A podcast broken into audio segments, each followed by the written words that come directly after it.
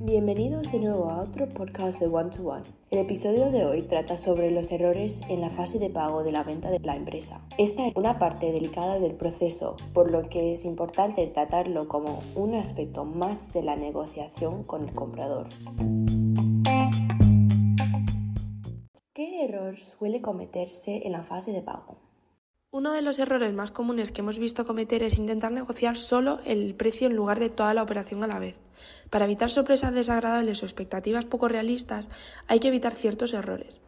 En caso de haber utilizado una cláusula de earnout que sea poco fiable, no prestar suficiente atención a los mecanismos de ajuste del precio, cometer errores de cálculo o aceptar ofertas al 100% en efectivo son errores comunes. Acabas de mencionar la cláusula earnout. ¿En qué consiste exactamente?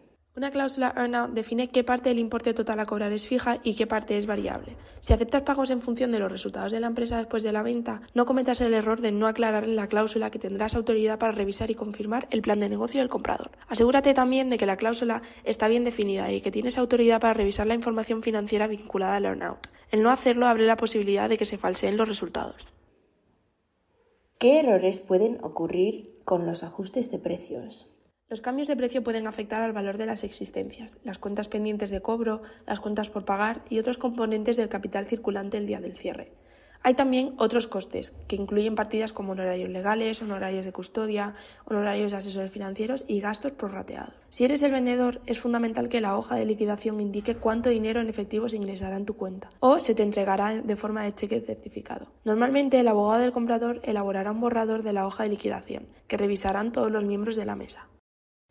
¿Existe algún riesgo al aceptar ofertas en efectivo? Es un grave error pretender aceptar solo ofertas 100% en efectivo a la firma. Las ventas al contado no son realistas en el mercado actual de venta de empresas y perjudican a los vendedores desde el punto de vista fiscal. En lugar de entregar una cantidad de dinero en efectivo en el momento del cierre, es más probable que los compradores de hoy en día necesiten concesiones en forma de financiación del vendedor, pagos aplazados o ayuda para obtener financiación de terceros. Como vendedor, esto supone una ventaja, ya que distribuir los ingresos de la venta a lo largo de varios años puede permitirle evitar los tramos impositivos más elevados. ¿Alguna reflexión final antes de terminar? Si has sido cuidadoso hasta la última etapa, habrás terminado tu carrera empresarial en lo más alto, lo que te permitirá dedicarte con nuevas energías y recursos económicos a la siguiente etapa de tu vida. Materializarás el esfuerzo de toda tu carrera al mejor precio. Evitando todos estos posibles errores, también te asegurarás de que tu empresa está en buenas manos, las de un comprador capaz y ambicioso, con ganas de impulsar la empresa hacia nuevos y prósperos horizontes.